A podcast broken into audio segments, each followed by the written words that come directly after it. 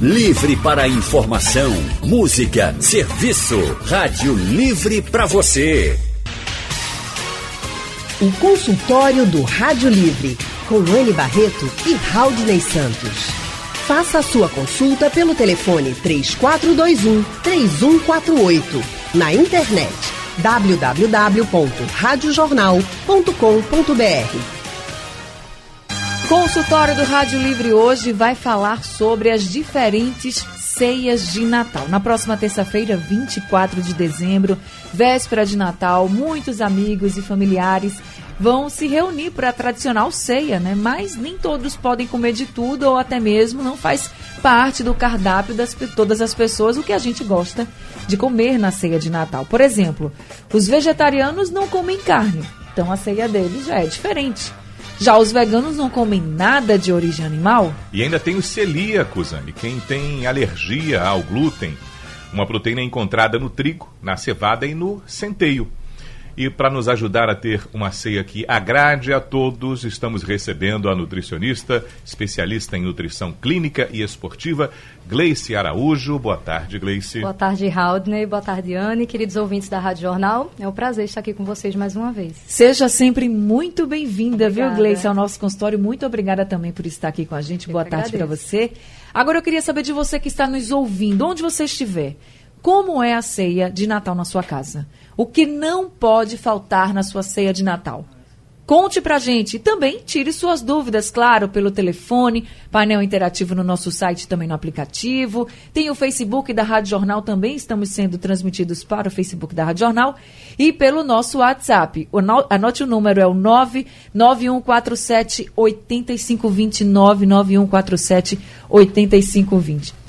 Gleice, eu já vou começar esse consultório falando sobre coisas que são muito tradicionais na ceia. Por exemplo, chester, peru, frango. Tem gente que não abre mão.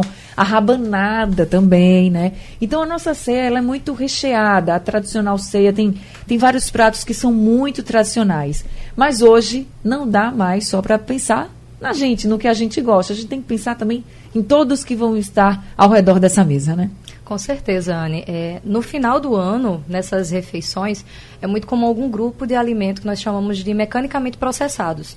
Então, você acabou citando já alguns grupos desses alimentos. Quais seriam, né? Aquela carne processada, é um salame, é uma preparação que nós observamos de cara que foi muito modificada na indústria. Então, claro, uma quantidade pequena não vai trazer riscos, desde que sejamos saudáveis. É um indivíduo que tem alguma condição clínica, principalmente alteração né, de taxas, falando a grosso modo, por exemplo, triglicerídeo elevado, uma alteração de pressão alta, é interessante sim ter cuidado com esses grupos de alimento, que são bem comuns em nossa ceia. É, é verdade. verdade. E quando a gente fala, por exemplo, dos veganos, né, que são aquelas pessoas que elas não comem nada de origem animal. Hoje a gente sabe que o veganismo ele está crescendo bastante. Existem diversas receitas, Verdade. existem bolos veganos, existem hambúrgueres veganos, enfim, existem diversas receitas que podem ser feitas e que podem deixar essa ceia também bem saborosa, você olhar e dizer assim, olha, é um hambúrguer, mas é vegano, e você se surpreender também, né? Exato. É, algumas pessoas, Ana, inclusive, chegam no consultório é, querendo mudar de vida. Então, alguns indivíduos que escolhem ser veganos são por condições de saúde, algumas vezes, mas simplesmente por querer mudar, ter um novo, uma nova perspectiva para viver. E é bem interessante se comentar sobre isso, porque com acompanhamento nutricional dá super certo. Existem alguns tabus em relação a deficiências nutricionais, né? Porque alguns grupos de alimento não serão consumidos por esses indivíduos. Mas hoje, como já conversamos aqui rapidamente, é, o leque de possibilidades ampliou bastante. Inclusive, existem empresas né, que cuidam desse ramo de alimentação e oferecem opções para esse público dos veganos. É bem interessante essa proposta. Ô Gleice, quem opta por fazer essa mudança, é, mas por qualidade de vida ou, ou não por uma linha filosófica, de que eu não posso comer nada de que vem do animal, como quem busca isso como uma, uma, meta de vida, e aí não vai mesmo ter acordo, ele realmente não quer nada disso. Mas quem busca a alimentação mais sadia, busca equilibrada, fazer uma composição que seja entre algo, algo que o vegano come e algo que também está aberto para a alimentação de todos, é possível? Sim, é possível e necessário. Né?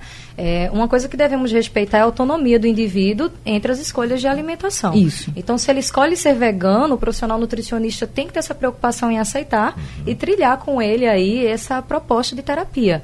Mas, claro, quanto mais próximo ao tradicional a nossa alimentação, mais benefícios nós vamos ter. Porque menos restrições essa alimentação vai apresentar. Aí, que tipo de alimentos e como, como deveriam ser feitos esses alimentos que vão agradar os veganos e também as pessoas que não têm essa filosofia de vida, essa escolha, né, que são as a, que têm a alimentação mais tradicional, vamos dizer assim, vamos classificar assim. Perfeito. É muito comum na ceia natalina acontecerem várias misturas, né?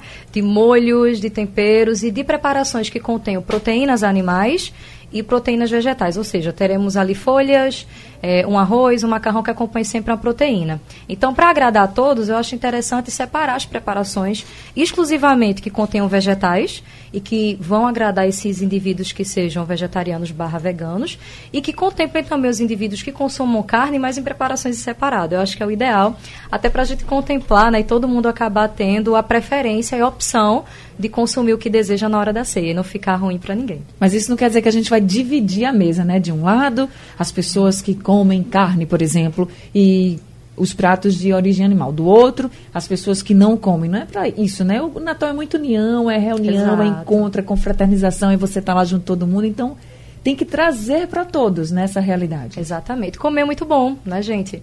E aí, culturalmente, nós temos uma associação da alimentação com os momentos. Então, ninguém vai pensar em ceia de Natal sem alimentação. É então, o próprio nome traz consigo ceia, né? Então, seria interessante até os indivíduos tentarem provar. Existem muitas preparações vegetais onde a base da proteína é a jaca. E aí, é, a jaca em si é um, é um carboidrato, não é uma fruta. Mas para os veganos, ele acaba sendo substituído nas preparações que deveriam ter carne ou frango, por exemplo. E fica realmente muito apetitoso. É uma opção que todo mundo pode provar, não trará riscos, e aí a gente vai ter uma mesa prazerosa sem fazer muitas distinções. Eu acho que é uma alternativa interessante. E nem ela fica muito doce, não, com a jaca? Não, porque ela acaba ficando com um sabor mais neutro. E ela é muito utilizada em preparações salgadas, por incrível que pareça. É bem Agora, legal. isso é bem engraçado, porque você falou do doce, Haldane. Eu, por exemplo, eu não gosto de jaca. É uma das poucas coisas na vida que eu não gosto. Eu adoro comer, adoro provar, já provei, mas eu não gosto não- o sabor da fruta, o doce, eu não gosto. E tenho, conheço várias pessoas que são veganas e que já me garantiram que vão trazer, por exemplo, uma lasanha de jaca. Maravilhoso, já e provei. que eu não vou sentir o gosto da jaca. Olha Exato. só. Só a textura que vai lembrar outra coisa, talvez que você queira, Eles né? dizem que não.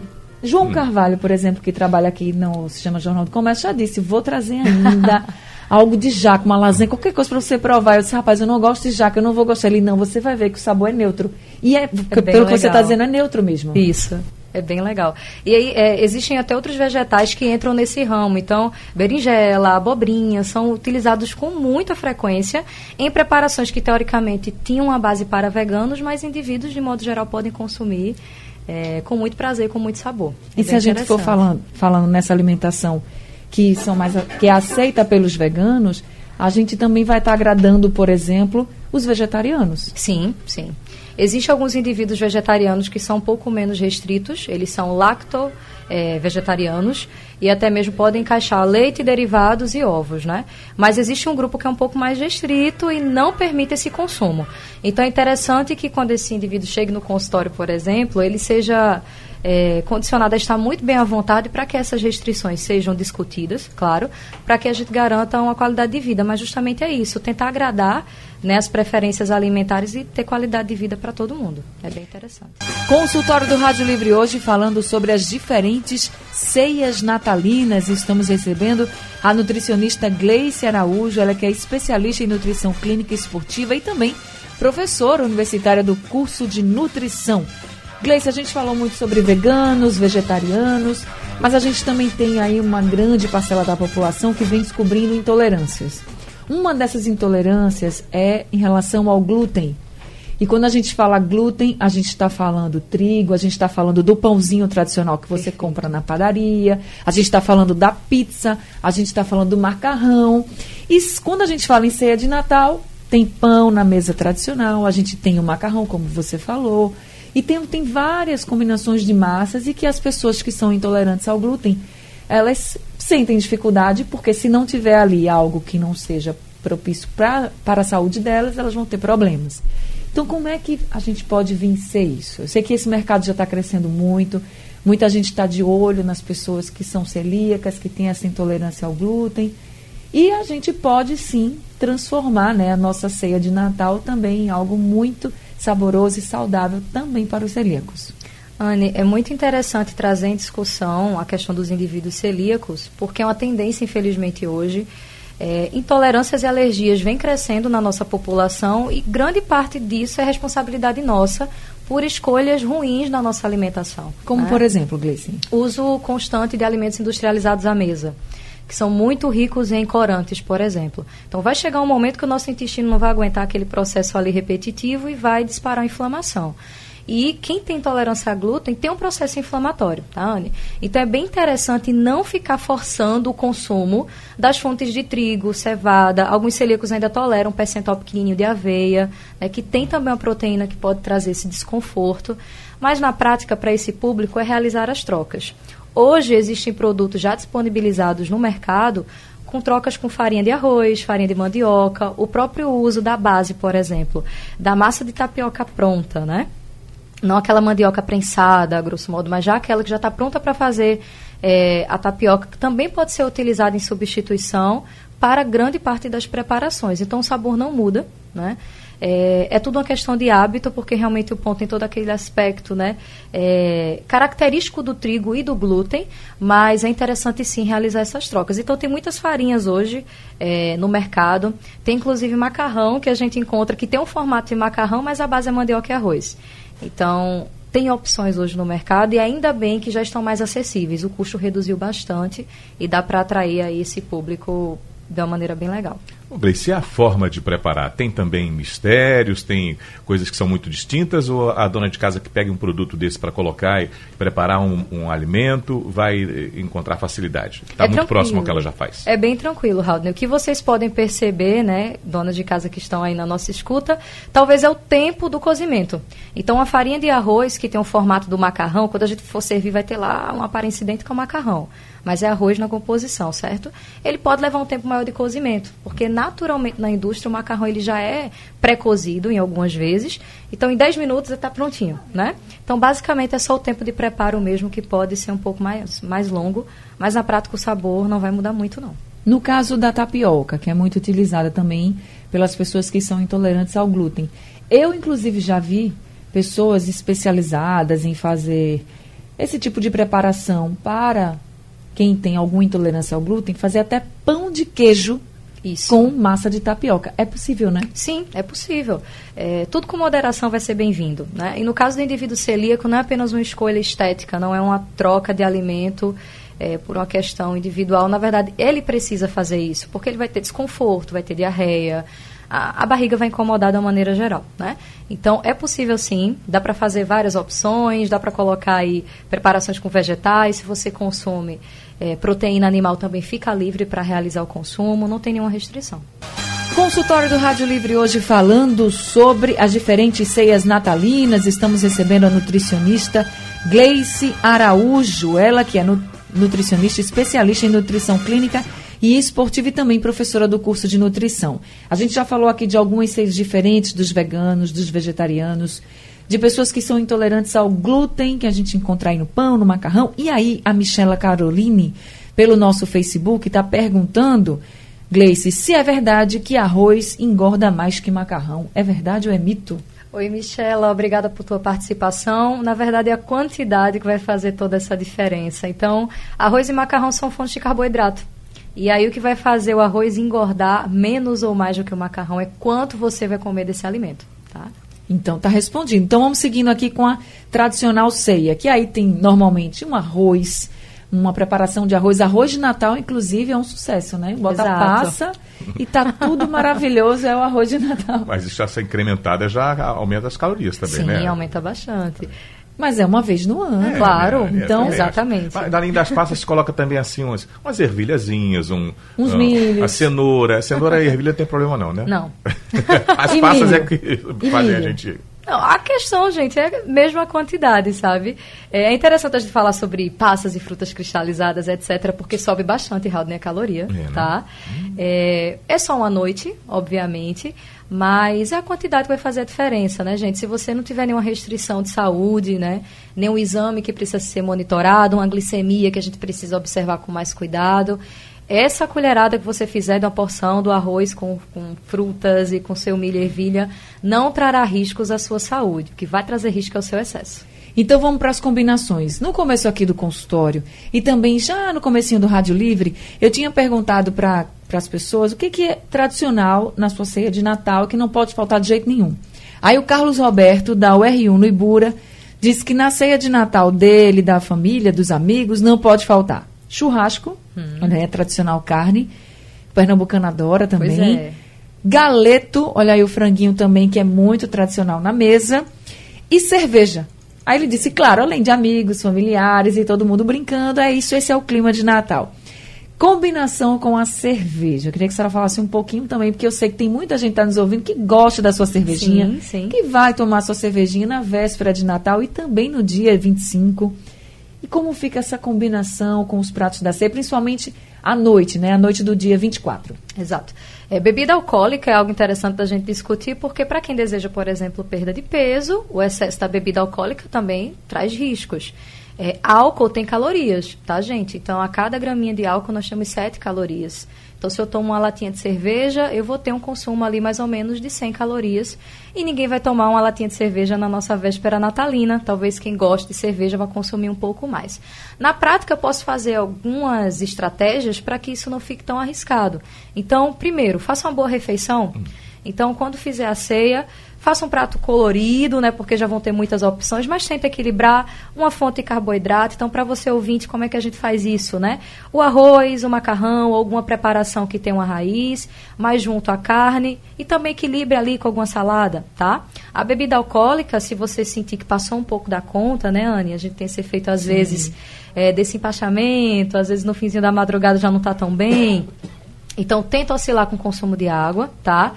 E se hidrata. De maneira geral, tenta se hidratar nos intervalos. Então, consumiu muita bebida alcoólica, faça um bom consumo de líquidos e se alimente. Evite beber em jejum ou consumir pequena quantidade de alimento. O Gleice, quando você faz essa conta aí de que uma latinha aproximadamente 100 calorias, é mais ou menos o que acontece também com um pãozinho francês? É como se eu estivesse consumindo um pãozinho? A, a, a, o número é relativo? Fica bem próximo, próximo, fica próximo. Só que diferente do, da, do açúcar que tem no pão, por incrível que pareça, o açúcar do álcool dá mais trabalho para o corpo jogar fora, digamos assim. Então o fígado sofre um pouquinho, né? Para tentar queimar essa caloria que o álcool traz. Claro, Raudney, com moderação, um consumo de cerveja não vai trazer riscos à saúde, se você pratica exercício, se você tem um cuidado com a alimentação.